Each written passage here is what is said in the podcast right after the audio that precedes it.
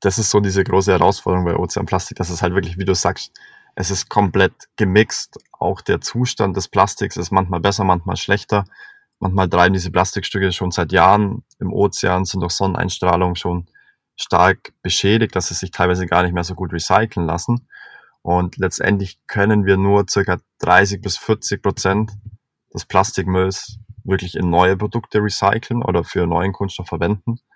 Und 60 Prozent sind meistens ähm, in so einem schlechten Zustand, dass man eigentlich aktuell ähm, nichts Besseres machen kann, als sie thermisch zu verwerten. Wir haben aber auch gerade hier eine größere Idee, die jetzt dann sehr bald ansteht. Vielleicht kann ich da auch noch ein paar Sachen dazu erzählen, ähm, um auch diese 60 Prozent recyceln zu können und auch sinnvoll recyceln zu können.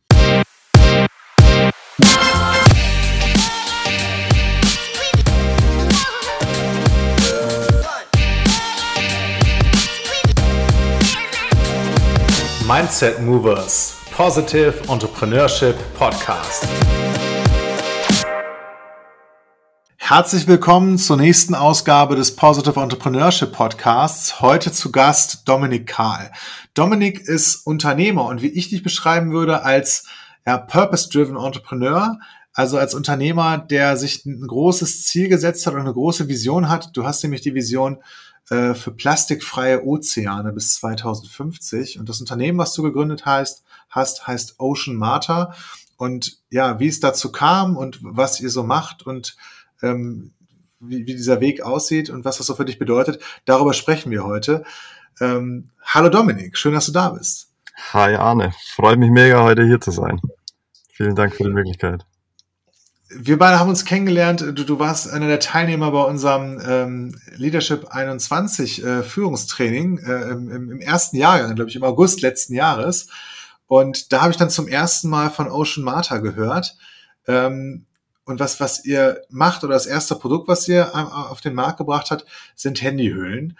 Ähm, aber du hast ja früher was ganz anderes gemacht, bevor du Ocean Marta gegründet hast. Erzähl doch mal so ein bisschen von, von deiner Reise und ähm, also deiner unternehmerischen und, und, und ich sag mal, so Reise als Mensch und deinem Weg äh, so, so dahin. Wie ging das denn alles los bei dir?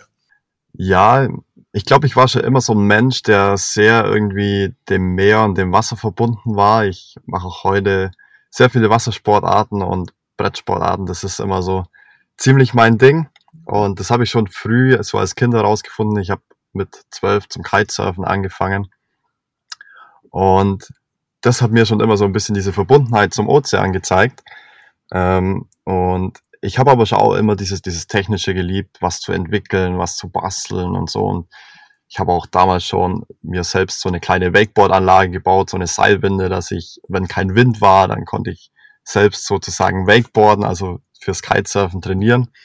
Und daraufhin habe ich dann damals eine Ausbildung als Industriemechaniker gemacht, nach der Schule, so ganz klassisch, wie man es macht und war bei der Firma Airbus Helicopters, habe dann auch noch ein Studium gemacht, äh, auch im Bereich Maschinenbau, weil mir einfach auch so dieses Technische fasziniert hat. Und ich habe aber immer mehr so gemerkt, so, ja, es, es ist halt einfach ein großer Konzern und man kann dort schon auch viel lernen. Es ist sehr technisch dort auch. Ähm, aber ich wollte schon immer irgendwie auch selbst was starten und habe dann auch, während ich bei Airbus war, habe ich mal angefangen, einfach Holzhandyhüllen zu verkaufen und die zu gravieren. Und das hat sich immer so ein bisschen weiterentwickelt. Ich war dann auch ähm, in Surfurlauben immer viel unterwegs in anderen asiatischen Ländern. Und damals ist mir dann auch, ich glaube 2018 war das, so ziemlich dieses Plastikproblem bewusst geworden. Und dann wollte ich irgendwie eine Alternative finden, ein Produkt entwickeln und bin dann letztendlich durch das, dass ich eh schon Handyhüllen verkauft hatte, auf die Idee gekommen, eine nachhaltige Handyhülle zu kreieren. Und das war so ein Stück weit die Geburtsstunde von Ocean Marta. Und ich wollte eben eigentlich ein Produkt kreieren und das gleichzeitig einen guten Kurs unterstützen kann. Also in dem Fall dann Ozeanplastik sammeln kann. Und das ist eigentlich das, was wir heute machen. Wir verkaufen nachhaltige Produkte und sammeln pro Produkt ein Kilogramm Ozeanplastik. Story geht ihr, viel weiter. ja. Ja, und sammelt ihr ein Kilogramm Ozeanplastik, weil ihr das für die Produktion auch braucht? Also braucht ähm, eine Handyhülle letzten Endes ein Kilogramm äh, äh Plastik, weil die wiegt ja, die wiegt ja deutlich weniger. Ähm, oder ähm, sammelt ihr noch darüber hinaus? Also erklär das mal ruhig, wie, wie dieser gesamte Prozess äh, funktioniert. Das mhm. interessiert mich total. Wir sammeln auch meistens sogar mehr als ein Kilogramm Ozeanplastik, meistens so zwischen zwei bis drei. Von der Kommunikation her ist ein Kilogramm Ozeanplastik bloß meistens immer am besten, wenn man es so am besten verbinden kann, ein Produkt, ein Kilogramm. Ähm, letztendlich das Ozeanplastik, was wir sammeln, verwenden wir nicht für das Case. Das Case ist biologisch abbaubar, kompostierbar und kann deswegen nicht aus dem Ozeanplastik sein. Wir sind aber gerade auch dabei, dass wir auch ein Handycase aus Ozeanplastik fertigen. Und was jetzt dann sehr bald an den Start geht, ich denke, wenn der Podcast rauskommt, ist es wahrscheinlich schon bei unserem Online-Shop. Wir verkaufen jetzt dann solche Armbändchen aus Ozeanplastik. Und die habe ich jetzt auch in den letzten vier Monaten mitentwickelt. Ich war in den letzten vier Monaten in Bali wieder unterwegs. Und das wird jetzt auch so ein neues Produkt, so ein Statement-Produkt auch, wo wir eben auch das Ozeanplastik direkt von unserem Standort verwenden. Und ähm, Ozeanplastik, äh, ich, ich kenne mich mit dem Thema gar nicht, gar nicht gut aus. Also das ist wahrscheinlich aus ganz unterschiedlichen Kunststoffen, ja, was da so rumtreibt und an die Strände gespült wird oder gar nicht an die Strände gespült, sondern auch im Meer versinkt. Und ähm, für, für was für Produkte taugt das eigentlich als Rohstoff? Das ist so diese große Herausforderung bei Ozeanplastik, dass es halt wirklich, wie du sagst, es ist komplett gemixt. Auch der Zustand des Plastiks ist manchmal besser, manchmal schlechter manchmal treiben diese Plastikstücke schon seit Jahren im Ozean, sind durch Sonneneinstrahlung schon stark beschädigt, dass sie sich teilweise gar nicht mehr so gut recyceln lassen. Und letztendlich können wir nur circa 30 bis 40 Prozent des Plastikmülls wirklich in neue Produkte recyceln oder für neuen Kunststoff verwenden. Und 60 Prozent sind meistens ähm, in so einem schlechten Zustand, dass man eigentlich aktuell ähm, nichts Besseres machen kann, als sie thermisch zu verwerten. Wir haben aber auch gerade hier eine größere Idee, die jetzt dann sehr bald ansteht. Vielleicht kann ich da auch noch ein paar Sachen dazu erzählen, ähm, um auch diese 60 Prozent recyceln zu können und auch sinnvoll recyceln zu können. Thermisch verwerten heißt verbrennen, ja? Genau. Okay. Und, und äh, das äh, produziert ja auch wieder nicht nur, nicht nur CO2, sondern auch noch irgendwelche Giftstoffe im Zweifel. Muss ja. das dann ähm, muss das dann nicht eigentlich verbrannt, wenn Menschen verbrannt, verbrannt werden in irgendwelchen äh, mit Filteranlagen versehenen Verbrennungsanlagen und so weiter? Ja. Ähm, und, und gibt es die dort, wo das, wo ihr das beispielsweise sammelt? Und, und wird, wird, wird, also ihr habt, ich habe jetzt schon mal verstanden, die Handyhülle, die ich bei euch im Shop aktuell kaufen kann, ähm, die ist kompostierbar mhm. und eben nicht aus dem Ozeanplastik und pro Handyhülle werden eigentlich zwei bis drei Kilogramm gesammelt äh, und, und eins, äh, ein Kilogramm ist quasi ähm, für ähm, für, für den, den moralischen und ethischen Käufer äh, so die Brücke, ja, eine, eine Handyhülle, ja. ein Kilogramm. Ähm, und du sagst nur 30 Prozent kann man irgendwie verwerten, vielleicht 40 Prozent oder 20 bis 30 Prozent. Mhm. Ähm, Gibt es denn dann überhaupt eine, eine Hoffnung, wenn das als Rohstoff so schwer benutzbar ist, ähm, dass es auch, einen, ich sag mal, kapitalistischen Anreiz oder ein, ein aufgrund von Rohstoffknappheit bedingten Anreiz gibt, dass mehr und mehr Unternehmen ähm, irgendwie auf Ozeanplastik als, als Rohstoff zurückgreifen. Das äh, war jetzt eigentlich so eine naive Hoffnung von mir, ja. Ja, das ist genau diesen Punkt, wo, wo ich eigentlich langfristig hin will, weil wir haben ja diese große Vision als Oceanmata, plastikfreie Ozeane zu schaffen. Aber ich glaube nicht, dass wir das halt nur mit dem Verkauf von Handyhüllen schaffen, weil auf der einen Seite wir, wir fördern Konsum, dadurch, dass wir sagen, wir können nur, wenn ihr bei uns kauft, Ozeanplastik sammeln. Und aktuell ist ja so unser Konzept, dass wir unser Projekt eigentlich durch diese Erträge finanzieren. Aber wir wollen es letztendlich halt schaffen, dass es, dass das Sammeln und Recyceln von Ozeanplastik so lukrativ ist, dass man es halt aus, aus eigenem Antrieb raus machen kann. Und dass die Wertschöpfung im Recycling schon so groß ist, dass sich es einfach rendiert. Und da gibt's ganz interessante Technik, Pyrolyse heißt das. Und man kann einen Großteil dieses Kunststoffsmüll, der teilweise auch nicht mehr recycelbar ist, in neuen Kunststoff oder nicht handelsüblich recycelbar, wieder zurückführen in eine Art Rohöl und dadurch den eigentlich wieder zum Ursprungszustand zurückzuführen. Und gibt es mittlerweile auch schon eine, eine, deutsche Firma, die dann eine sehr interessante Anlage hat, mit denen sind wir gerade in Absprache. Und dadurch würde das halt deutlich ruckler, ruckler, lukrativer werden, dass sie es noch rausbekommen. ähm, das Ozeanplastik zu sammeln und dann letztendlich auch zu recyceln und auch für Unternehmen dann auch interessant wären. Da, da, das ist total spannend. Was ich nochmal gedacht habe, ähm, wenn die Alternative zum Verbrennen, könnte man das nicht auch als, als ähm, Baustoff irgendwie verpressen oder ist das dann vom Energieaufwand und äh, vom, vom Preis äh, auch total unattraktiv, weil Baustoff gar kein Mangel ist in, in, in vielen Ländern oder, oder? Wir haben so Ideen, dass wir zum Beispiel auch, wir sammeln mega viele Flip-Flops und man kann zum Beispiel auch Flip-Flops schreddern und die zu Bodenplatten oder sowas machen. Mhm. Das ist aber meistens eigentlich mehr so ein Awareness-Projekt, weil rein von den, vom Preislichen her wird es deutlich teurer, das aus diesen Flip-Flops zu machen. Aber es, es schaut halt cool aus und die Leute werden halt bewusst für das Thema. Wir wollen zum Beispiel jetzt dann auch, äh, wir sammeln gerade unsere ganzen Flipflops und sortieren die nach Farben, ein Dachmal aus Flipflops machen, weil man die eigentlich auch wie so Dachziegel verwenden könnte. Mhm. Einfach um halt auch so ein bisschen für das Thema die Awareness zu schaffen. Und ja, es gibt unterschiedliche Projekte, auch dass man aus, aus gepresstem Plastik mal wie so Ziegel macht und dann aus Plastikziegeln ein Haus bauen kann. Mhm. Aber letztendlich, was die Kosten und so angeht, ist es eigentlich nicht kompetitiv zu normalem Baumaterial. Das ist deutlich ja, okay. Hatte ich vermutet. So, wie, wie kamst du dann darauf, ähm, also du, du hast hier in, äh, in Deutschland ein Team, ähm, mit, mit dem du Online-Marketing, Social Media, den Shop und, und so weiter äh, alles machst. Ähm, da kannst du gleich mal ein bisschen was zu erzählen, wie, wie ihr da aufgestellt seid. Und du hast ein Bali ein Team, die sich äh, darum kümmern, eben äh, äquivalent zu jedem verkauften Produkt äh, mindestens ein bis drei Kilo Ozeanplastik zu sammeln. Und wie kamst du auf Bali? Ist, war das irgendwie so der Surfspot äh, deines Herzens und, und bist, du, bist du so da drauf gekommen oder wie, wie, wie, wieso, wieso Bali? Weil es gibt ja wahrscheinlich viele Orte auf der Welt, wo, ähm, wo, wo du Plastik hättest sammeln können. Ja, ja, ja. Ja, ähm, das war eigentlich auch so ein bisschen begründet mit den Surfurlauben und einigen glücklichen Zufällen. Also ich wurde das erste Mal 2018 in Sri Lanka auf das Thema so aufmerksam, mhm. wo ich wirklich halt so live gesehen habe, wie viel Plastikmüll da einfach an den Stränden und in den Meeren liegt. Und genau zu der Zeit ist dann eben diese Idee mit der kompostierbaren Handyhülle entstanden und hat sich dann immer mehr so entwickelt. Auch in meiner Studienarbeit habe ich das dann zusammen mit zwei Studentenkumpels diese, diese kompostierbare Handyhülle entwickelt. Und während diesem Entwicklungsprozess war ich dann 2019 wieder beim Surfen unterwegs. Diesmal war es dann Bali. Und auch dort war es halt auch wieder richtig heftig, was den Plastikmüll angeht. Ich würde sogar fast sagen, teilweise noch heftiger wie in Sri Lanka.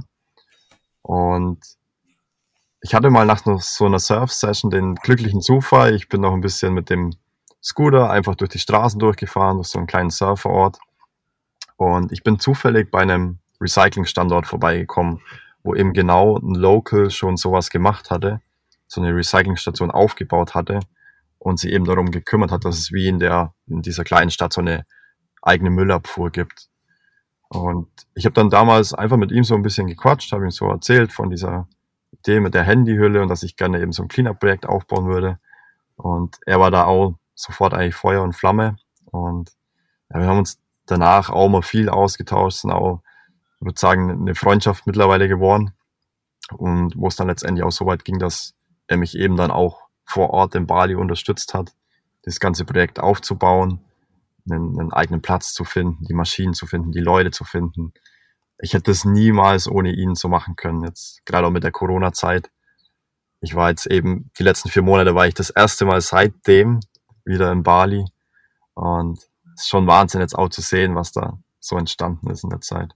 Und das, das wird als separates, in Anführungsstrichen, auch, auch Geschäftsmodell betrieben. Das heißt, äh, ihr äh, sammelt und sortiert und seht schon zu, dass ihr die recycelbaren Anteile in irgendeiner Weise in den Kreislauf zurückführt äh, und vermarktet bekommt. Und ähm, gibt es da irgendwie M Möglichkeiten, dass oder Ideen, dass das noch irgendwie, ja, ich sag mal, wirtschaftlicher, effizienter zu machen oder, oder den, diesen Anreiz zu steigern, ähm, dass es vielleicht auch andere äh, äh, ja, nachmachen oder dass es mehr solche Initiativen gibt? Ja, das, das ist auch diese Idee mit dieser Pyrolyseanlage. Also wir sind da jetzt gerade so im, Test mit drin, wie lukrativ wir da wirklich das Recycling machen können. Weil jetzt aktuell ist halt so, diese 60 Prozent, die wir nicht recyceln können, die lagern wir einfach bei uns und das, der Müllberg wird immer höher und irgendwas muss man halt damit machen. Andere Organisationen, die ähm, geben das dann einfach auf ein Landfill in Bali, was aber eigentlich auch, was unser Ziel halt nicht irgendwo ist. Und wenn das mit der Pyrolyseanlage an sich wirklich lukrativ ist und in sich profitabel, dann wollen wir das gerne auch noch größer machen, noch weitere Standorte in Bali aufbauen. Vielleicht auch wie so ein Franchise-System, war auch mal die Idee. Aber es ist natürlich noch ein paar, paar Steps weiter. Aber ich meine, Müll gibt's genügend, der Rohstoff wird nicht ausgehen. Die Anlagen sind super, ähm, super gut transportierbar, die sind im Container drin.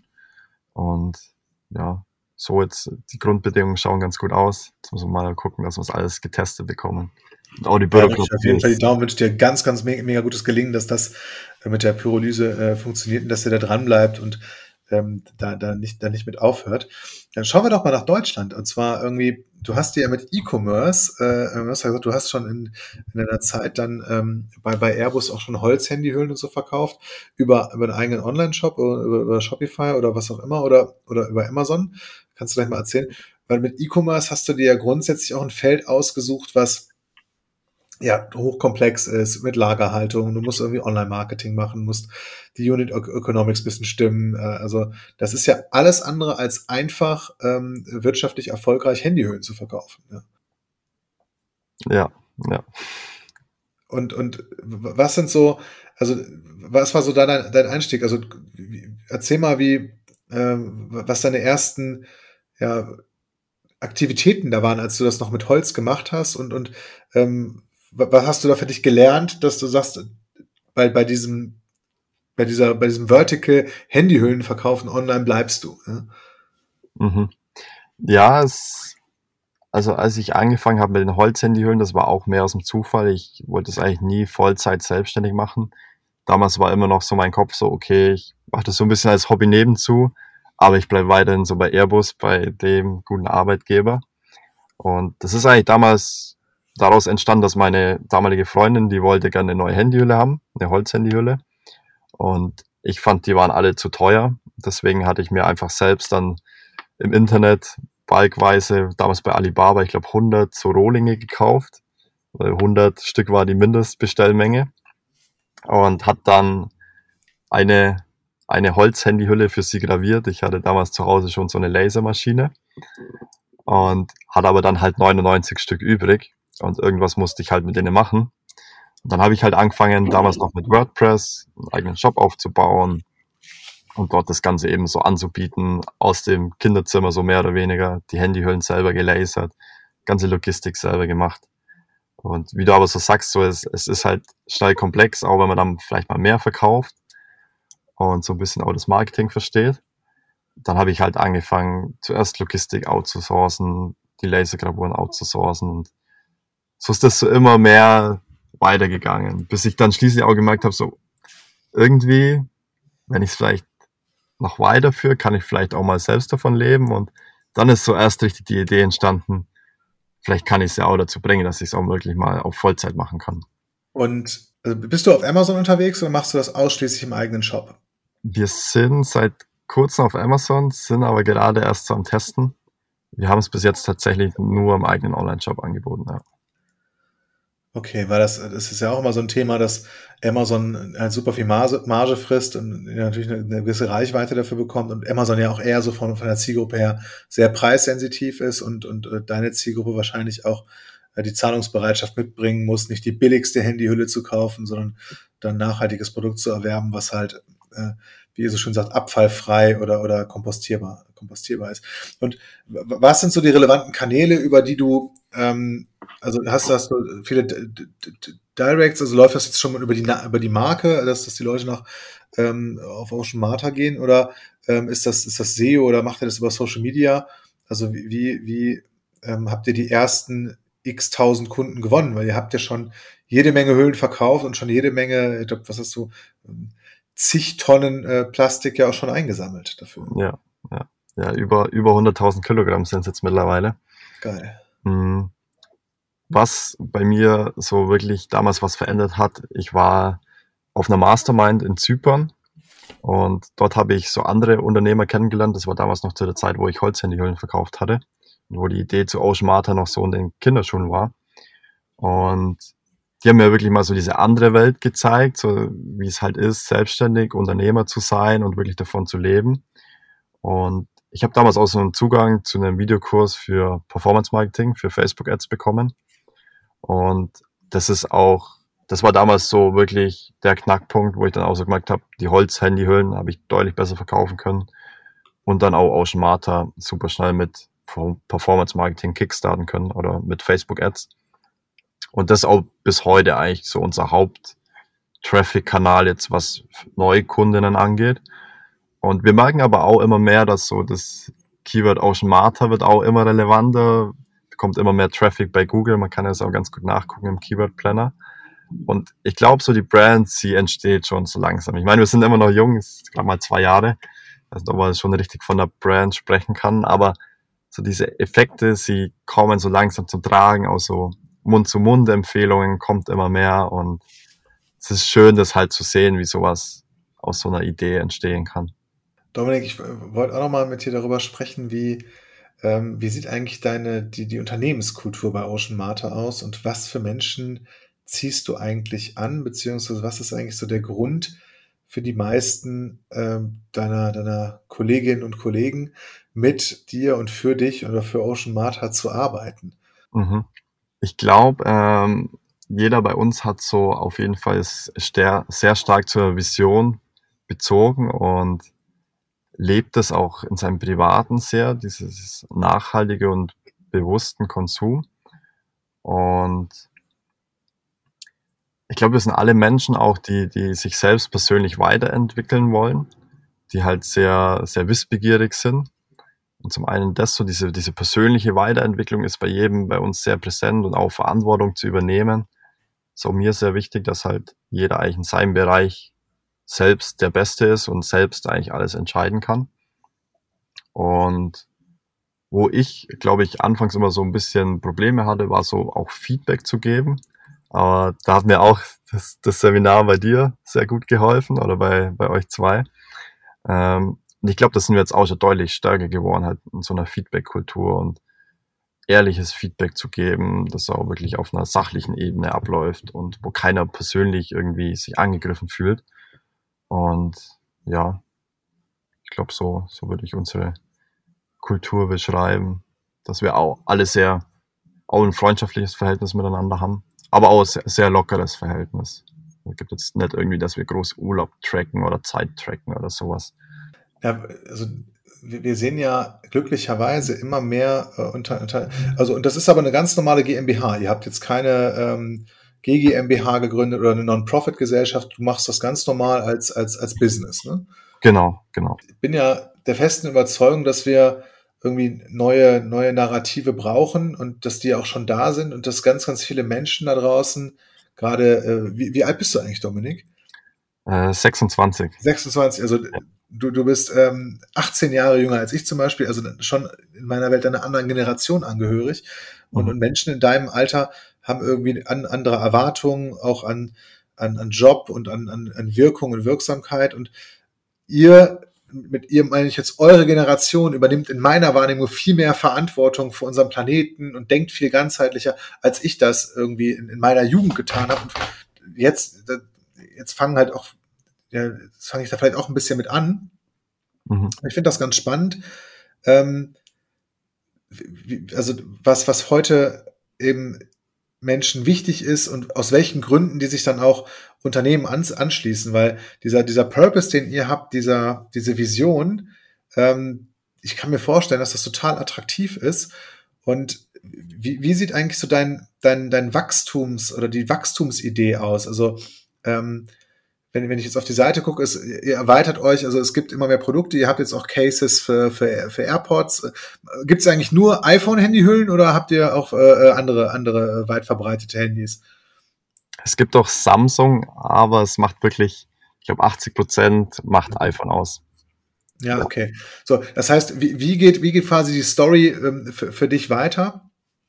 Und wie planst du ähm, ja, Ocean Marta wachsen zu lassen, jetzt über die großen Visionen hinaus, was du so eben schon gesagt hast, was man noch mit dem Rohstoffbereich machen kann, der im Moment noch entkoppelt ist von, von dem, äh, von eurer Supply Chain, ja. Mhm, mh.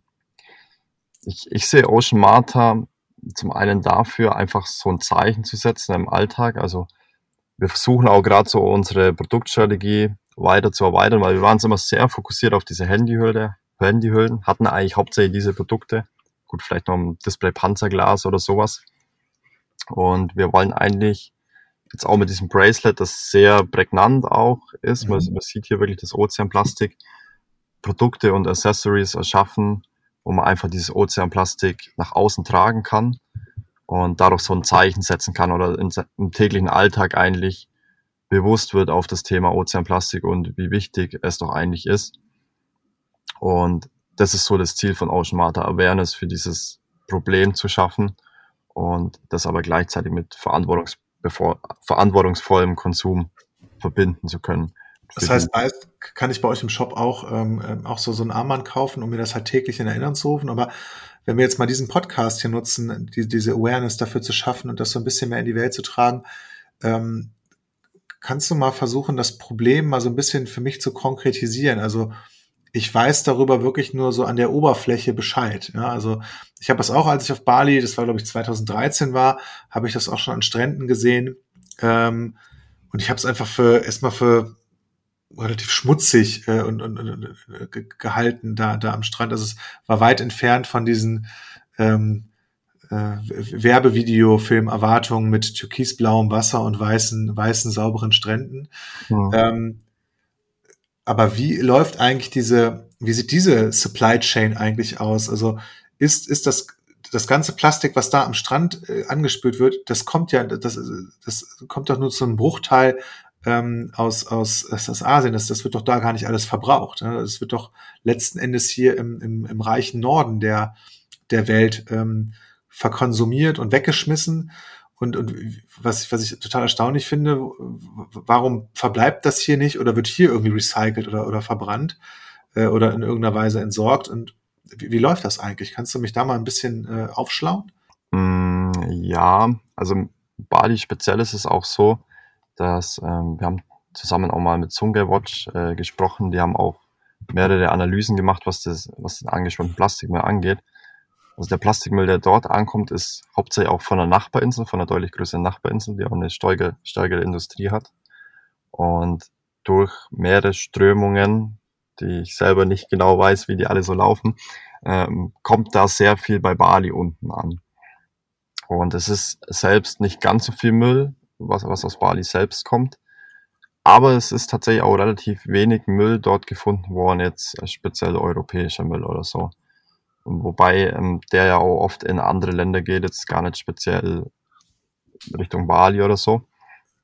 Und ähm, der Müll, der in Bali ankommt, ist hauptsächlich wirklich aus Indonesien, mhm. beziehungsweise aus Bali selbst, aus den Flüssen dann, wenn zur Regenzeit extrem viel Regen ähm, fällt und dann die Flüsse einen extrem hohen Pegelstand haben, dann wird dieser ganze Plastikmüll, der an den Uferrändern liegt, ins Meer rausgeschwemmt und landet dann auch wieder an den Stränden.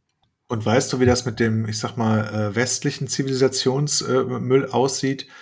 Ähm, dass, dass der, ich habe das immer nur so am Rande mitbekommen, dass auch Müll exportiert wird und ähm, wenn, wenn wir versuchen, da so eine Awareness für zu schaffen und ich trage so ein Armband, um mich daran zu erinnern, was kann ich denn eigentlich als Konsument tun, um dazu beizutragen, ähm, dass weniger Müll ähm, ja in die Welt kommt? Also natürlich kann ich auf meinen Konsum Einfluss nehmen, irgendwie im Umverpacktladen äh, kaufen und, und generell zu versuchen, dass weniger Plastikmüll entsteht. Aber mit dem Plastikmüll, der dann entsteht, habe ich da irgendwie Einfluss drauf, dass der, nachdem der in meiner Tonne ist, nicht irgendwie in, in, in, irgendwo in die Welt exportiert wird und da ins Meer gekippt wird? Ich glaube, das, was du sagst, ist eigentlich schon das Beste, was man machen kann. Ähm, eben Richtung Unverpacktläden gehen, Plastik allgemein vermeiden. Und letztendlich ist das, glaube ich, auch so ein bisschen so eine Entscheidung von der Regierung, wie die eben mit Plastikmüll umgehen. Und wo wir, glaube als einzelne Person ähm, jetzt weniger machen können. Aber es ist natürlich auch wichtig dann als wenn jetzt ein größeres Unternehmen ist oder so, kann man natürlich auch irgendwo auf eine Politik vielleicht mal mehr Druck ausüben oder mit einer Petition was erreichen. Also in der Gesamtheit kann man da durchaus wieder was erreichen. Aber ja, genauso als einzelne Person ist auf jeden Fall eben auch schon viel damit getan, einfach grundsätzlich Plastikmüll versuchen zu vermeiden. Ja, ich, ich habe da äh, schon mal schon mal ähm, drüber nachgedacht. Also ich sag mal, mein Konsumverhalten ist auf jeden Fall total ausgedehnt, wenn ich wenn ich ganz ehrlich bin. Ja, ähm, und ich habe selbst, wenn ich irgendwie ähm, Bio-Gouda kaufe, ist, ist irgendwie die Hälfte davon noch Kunststoff. Ja, man hat jetzt mittlerweile schon so mhm. Laschen, die kann ich abreißen und die, den Pappunterteil von, von dieser Folie trennen und so weiter. Aber es, äh, es ist gar nicht so leicht, ähm, auf, auf ja, Kunststoff zu, zu, zu verzichten oder keinen Kunststoffmüll zu produzieren. Das ist, äh, wie ich finde, eine, eine echte Herausforderung. Und ich trage auch keinen Reminder beispielsweise am Handgelenk, ähm, der mir das regelmäßig ins Bewusstsein ruft. Ja. Ja, und ja. was hast du denn noch für, ähm, für, ich sag mal, Hoffnung oder Ideen oder Ansätze? Ähm, oder was ist so dein, ja, vielleicht nochmal andere Bausteine in deiner Vision, wie wir bis 2050 als Gesellschaft zu plastikfreien Ozeanen kommen können? Also mhm. Also was muss da eigentlich alles passieren, damit das ein realistisches, damit das ein realistisches Szenario ist? Mhm. Ja, also aktuell beschäftigen wir uns eigentlich sehr mit dem, was bereits entstanden ist. Also der Plastikmüll, der schon produziert ist, der schon im Ozean ist, der schon irgendwo rumliegt. Wie können wir diesen wieder verwenden oder wieder zurückführen? Aber dann letztendlich, das ist auch mit der großen Vision verknüpft, wo es auch wieder einen Schritt weitergeht, geht natürlich der Weg immer weiter zurück eigentlich zur Wurzel, zur, zur Wurzel des Problems letztendlich ist halt vielleicht auch mal die Lösung, alternative Kunststoffe zu haben, biologisch abbaubare Kunststoffe, wobei da auch mal so die Sache ist, dafür werden eben auch wieder Ressourcen wie Mais oder so verwendet, was eigentlich auch Lebensmittel sein könnten. Und aber hier halt neue Technologien zu finden, um Plastik, handelsübliches Plastik, Erdöl basierendes Plastik zu ersetzen, beziehungsweise eben, dass es nicht mehr so schädlich ist, wenn es vielleicht wirklich in die Umwelt gelangt gibt natürlich auch die Möglichkeit mit Papierverpackungen, hat man das Problem, für Papier braucht man Bäume, also es, es hat alles immer so seine Vor- und Nachteile. Und ja, auch Bildung, Bildung ist auch ein riesiges Thema, auch die Leute in Indonesien auszubilden, was den Verantwortungs, verantwortungsvollen Plastikkonsum angeht. Und teilweise haben die Leute das aber, die, die kümmern sich da gar nicht so richtig drum um den Plastikmüll, was aber auch irgendwo verständlich ist, weil sie eben erstmal gucken, dass sie genügend zu essen haben, dass die Kinder in die Schule gehen können. Die sind noch von der Lebensqualität, würde ich jetzt sagen, auf einer anderen Stufe wie wir, wo wir uns jetzt schon diese Fragen stellen können, so was passiert eigentlich mit unserem Konsum, weil wir so eigentlich halt schon alles haben, würde ich jetzt mal sagen. Ja, es ist ja die klassische Bedürfnispyramide und äh, da, da sind wir in den ganzen westlichen oder nördlichen Ländern der Welt äh, die auch für den Konsum und den ganzen Abfall hauptverantwortlich sind und auch übrigens für den Hauptkonsum von Erdöl, ob es jetzt petrochemisches, also Plastikproduktion äh, ist oder, oder Verbrennen. Ja. Mhm. Aber lass uns doch nochmal gucken, du hast eben, ähm, also der Rohstoff oder die, die Art und Weise, wie ihr eure Handyhüllen produziert, das ist eine recycelbare. Ist das ein recycelbarer Kunststoff?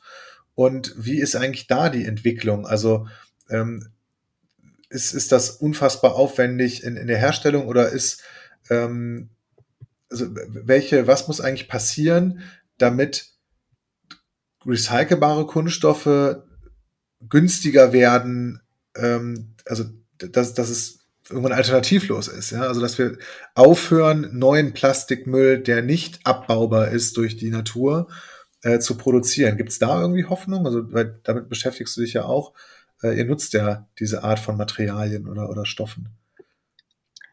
Genau, ja. Mm, das ist so ein bisschen so ein Punkt bei unserem Kunststoff.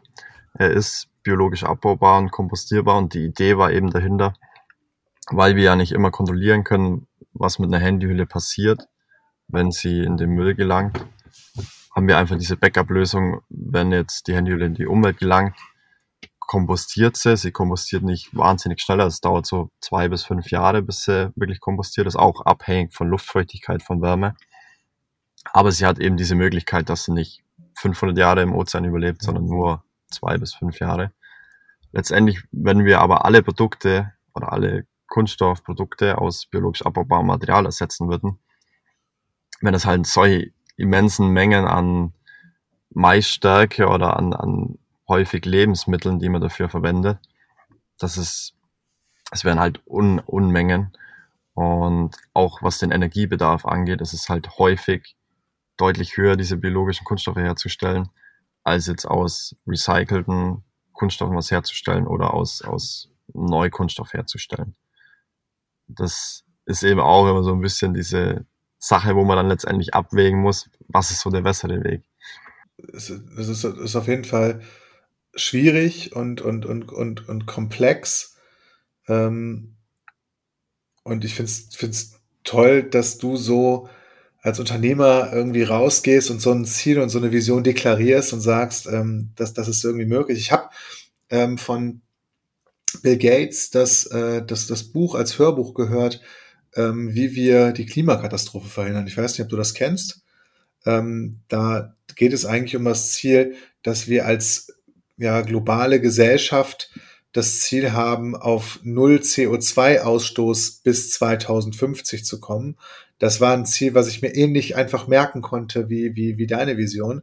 Mhm. Und im Prinzip geht es in, in dem Dreiviertelbuch darum, so, wie, wie schwierig das ist, dass, dass eigentlich alle Sachen zeitgleich passieren müssen, damit wir als Menschheit und Gesellschaft eine Chance haben, das zu schaffen. Und bei, bei dem Thema ähm, ja, plastikfreie Ozeane oder ich sag mal, unsere Umwelt vom Müll zu, zu ähm, befreien oder zu entlasten, klingt das, wie, wie du das jetzt beschrieben hast, ähnlich herausfordernd ähnlich komplex.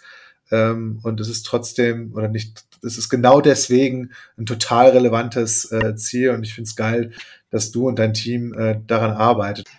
So, da waren die Mikrofone schon aus und jetzt sind wir quasi beim Nachgespräch. Dominik und ich quatschen die ganze Zeit hier rum und wir haben einfach entschieden, wir machen das Mikrofon wieder an, ähm, weil wir einfach noch so ein paar Themen haben, die wir, die wir auch nochmal gemeinsam hier mit, mit euch Zuhörerinnen und Zuhörern teilen wollen.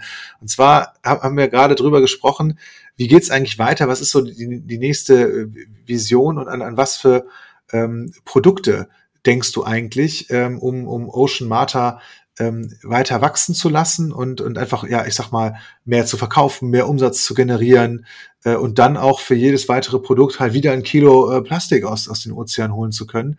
Ähm, erzähl uns das doch nochmal, Dominik. Ja, wir haben es gerade schon ein bisschen so drüber gehabt, ähm, dass wir so aktuell ein bisschen so die Herausforderung haben. Wir haben halt hauptsächlich so die, die Handyhülle, was wir verkaufen und unser Warenkorbwert ist dadurch relativ gering und Performance Marketing wird mittlerweile immer schwieriger und teurer. Und deswegen wollen wir auch allgemein, was unsere Produktpalette angeht, so ein bisschen breiter noch gehen, wollen mehr Produkte um die Thematik Ozeanplastik anbieten. Und ich habe eben in Bali da auch ganz gute Hersteller gefunden, mit denen wir das Ozeanplastik in so eine Art Platte pressen können, die halt optisch sehr cool aussieht, weil es so ein bisschen marmoriert ist. Mir sieht sehr cool diese unterschiedlichen Plastiksorten. Und ja, so die, die erste Idee ist jetzt eben das Bracelet daraus zu machen. Und dann gibt es unterschiedlichste Möglichkeiten, vielleicht auch in Richtung eine Vase aus Ozeanplastik in diesen unterschiedlichsten Farben. Und aber ja, da sind wir eben gerade dran, das jetzt alles so mal zu testen und jetzt auch sehr bald mal jemand fürs Product mit einzustellen.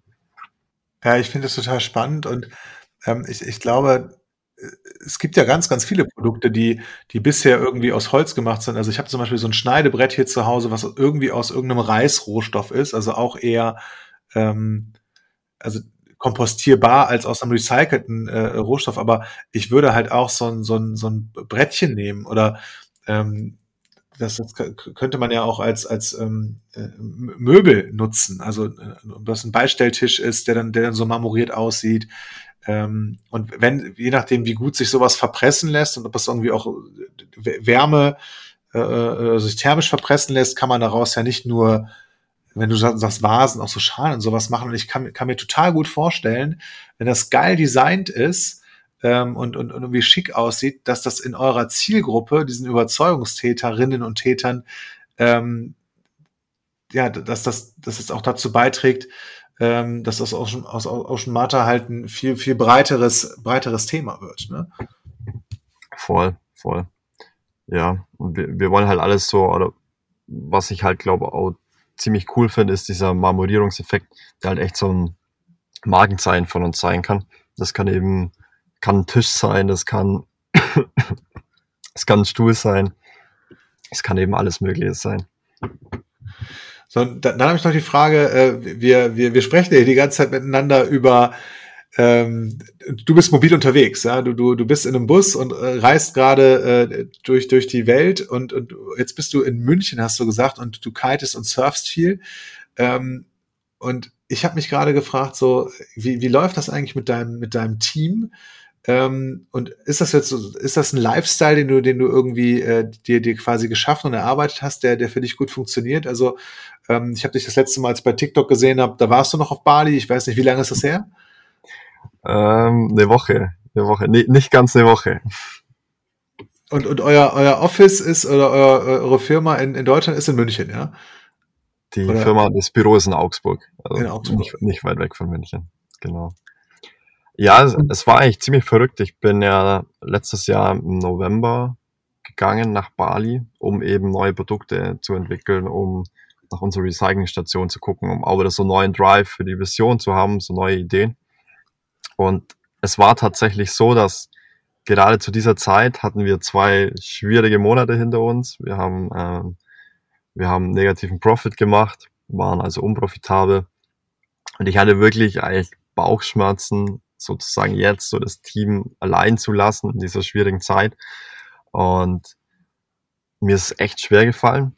Aber ich glaube, so im Nachhinein war es halt eine super lehrreiche Zeit, weil auch in dieser Zeit, wo ich dann in Bali war, ist dann alles, hat sich wieder eingependelt, Ocean Martha ist wieder profitabel geworden.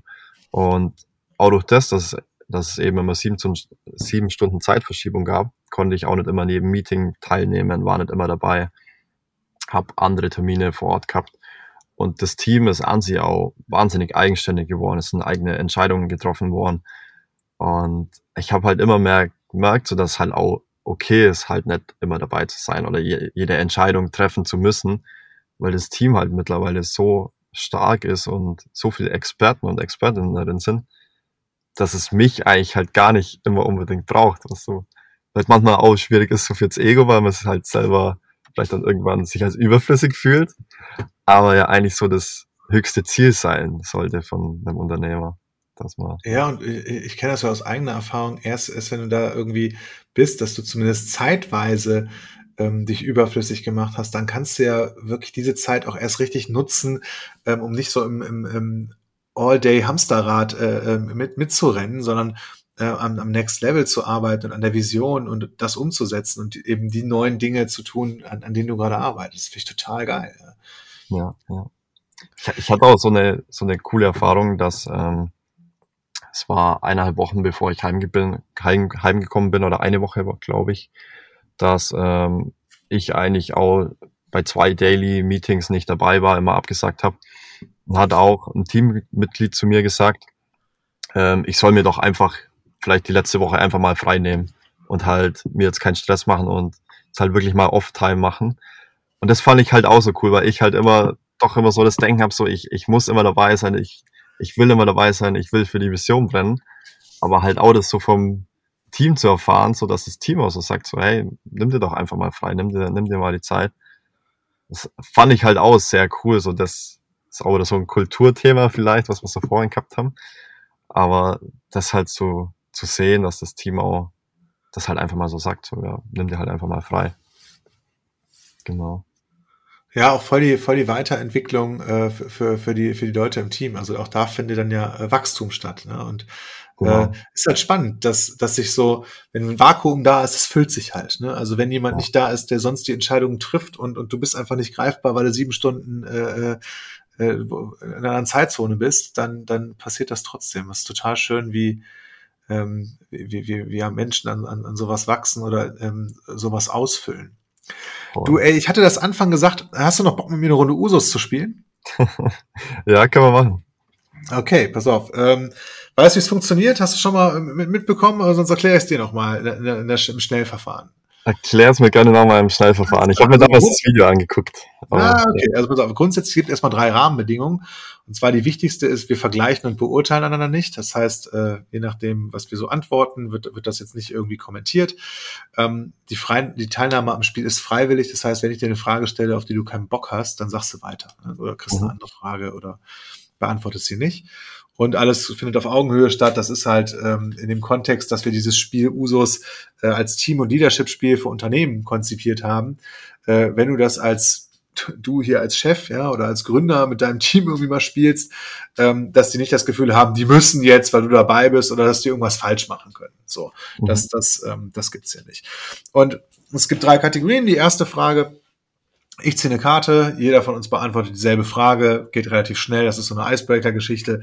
Ähm, die zweite Kategorie, jeder von uns kriegt äh, eine andere Frage und beantwortet die. Und bei der dritten Kategorie drehe ich unsere Sanduhr um und dann ähm, gibt es zwei Minuten Stille, in der wir überlegen und dann geben wir erst die Antwort. Und mhm. da steckt so ein bisschen Magie drin. Ähm, nach diesen zwei Minuten kommen ganz oft äh, ganz andere Antworten raus, als das, was man so spontan im Kopf hat. Mhm. Mhm. Noch Bock? Ja. Legen wir los. Ja, komm, dann legen wir los. Ähm, was würde deinen Tag heute großartig machen? Boah. ich glaube, das wäre, wenn ich jetzt dann in eine Sauna gehen könnte, was ich jetzt dann noch mache.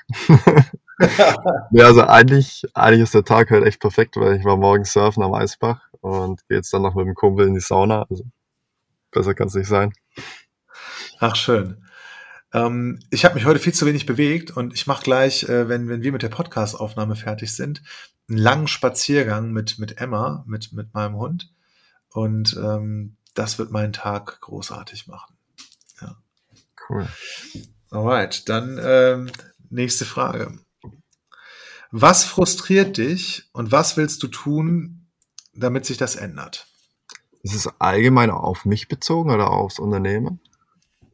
Das ist deine Frage, du kannst damit machen, was du willst. Ich glaube, was mich so frustriert, ist, wenn ich so selbst merke, dass ich so Social Media verfalle oder so viel Zeit auf Instagram verbringe. Oder ich habe manchmal so das Gefühl, dann Zeit nicht effizient zu nutzen. Und das frustriert mich so manchmal. Und ja, aber ich, ich glaube auch, das ist manchmal auch einfach okay, mal so Zeit in Instagram zu verbringen und einfach mal rumzuscrollen. Aber ich habe da immer noch so dieses Performance-Mindset, so immer weiter, immer arbeiten oder immer Spaß zu haben, irgendwas zu machen und dass ich eher solche Sachen immer so als Zeitverschwendung so ein bisschen. Genau, aber das so eine, so eine Entspanntheit zu bekommen. Aber das habe ich auch schon sehr viel, würde ich sagen, so in Bali bekommen, weil da das die Leute leben so sehr intensiv ihr Leben oder sehr im Jetzt. Dann ziehe ich jetzt äh, eine Karte. Ähm, ich habe hier, ich habe ja eben von meinem Hund geredet, ne? Mhm. Den hört man jetzt auch. Ähm, was würdest du tun, wenn du einen Zauberstab hättest? Oder was würde ich tun, wenn ich einen Zauberstab hätte? Auch Hex Hex, ich würde wahrscheinlich den Krieg in der Ukraine beenden. Mhm. So.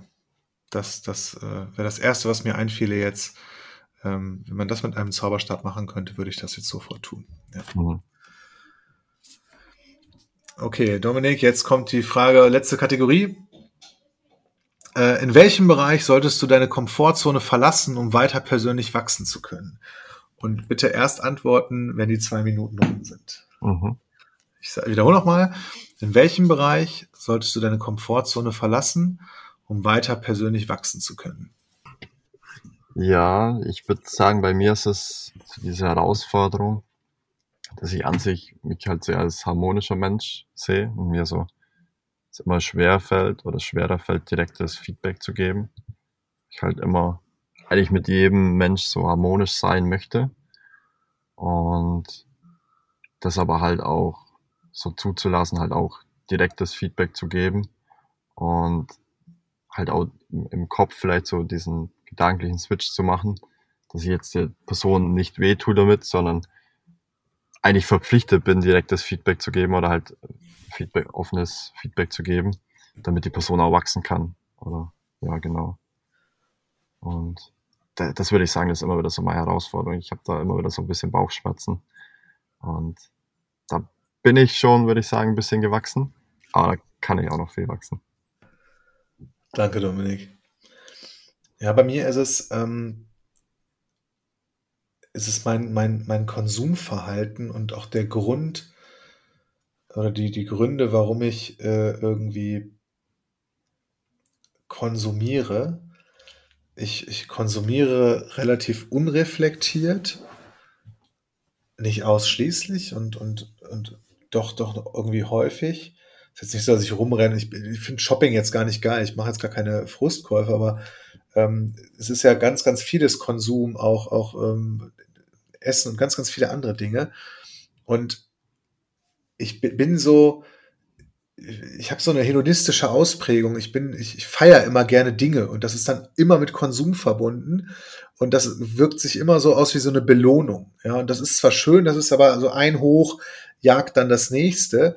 Und, und ich glaube, ich verliere dabei so ein bisschen den Blick fürs Wesentliche und für die, für die Einfachheit und, und die, die Schönheit der, ja, die Wichtigkeit der, der kleinen Dinge und die, die, die, die eigentlich auch meiner Erkenntnis nach so die wichtigsten sind, also die Beziehungen zu, zu, zu den Menschen, die ich liebe, ja. Mhm. Ähm, und, und, und das, was alles schon da ist, Schönes in meinem Leben. Und ich glaube, da habe ich noch ganz, ganz viel Weiterentwicklungs- und Wachstumspotenzial, ähm, mich auf das Wesentliche zu besinnen und mich, mich von dieser ähm, Konsumbetäubung so ein Stück weit dazu zu, loszusagen oder das zumindest bewusster zu machen. Ja. Mhm. Mhm. Mhm. Cool, ja. Alright. Danke dir, Dominik, fürs Mitspielen. Ja. Äh, Sehr gerne, war cool. Ich erzähle das in jedem Podcast, wenn wir es gespielt haben. Ähm, auf Start Next äh, findet ihr wahrscheinlich äh, die, die Kampagne. Ähm, oder sonst könnt ihr mir auch schreiben bei, bei äh, LinkedIn, wenn ihr das Spiel auch haben wollt oder spielen wollt mit euren Teams. Ab August kann man das kaufen. Ihr könnt das jetzt schon bei Start Next Schrägstrich mehr Menschlichkeit ähm, erwerben. So, verlinke ich in den Show Notes. Das war der Werbeblock dazu. Ähm, Dominik, dann äh, sind wir jetzt äh, zu, durch für mich und, und äh, habe riesen Dank für ähm, die, die sehr interessante äh, Aufschlauung für mich, ähm, wie, wie deine Firma funktioniert und ähm, was du dir äh, ja oder welcher Vision du nachgehst. Ähm, das war total cool. Danke dir. Freut mich. Ja, danke, dass ich hier sein durfte und so viel erzählen konnte. Ja, gerne. Ich wünsche dir und deinem Team auf Bali und in Augsburg äh, gutes Gelingen und, und ganz, ganz viel äh, ja, ähm, Erfolg, dass ihr die Dinge umsetzt, die ihr euch vorgenommen habt und ähm, dass, dass das Portfolio wächst und dass ihr immer mehr ähm, Menschen mit euren Produkten erreicht und, und immer mehr äh, Kilogramm äh, Plastik aus den Ozeanen verschwindet, dank äh, eurer äh, Aktivitäten. Und ähm, ja, wer, wer sich das mal anschauen möchte, ähm, einfach Ocean Marta googeln, äh, auf den Shop gehen und äh, eine Handyhülle kaufen oder ein Case für, für, für die AirPods oder so. Okay, dann sind wir raus und sagen ciao, bis bald. Ciao, ciao.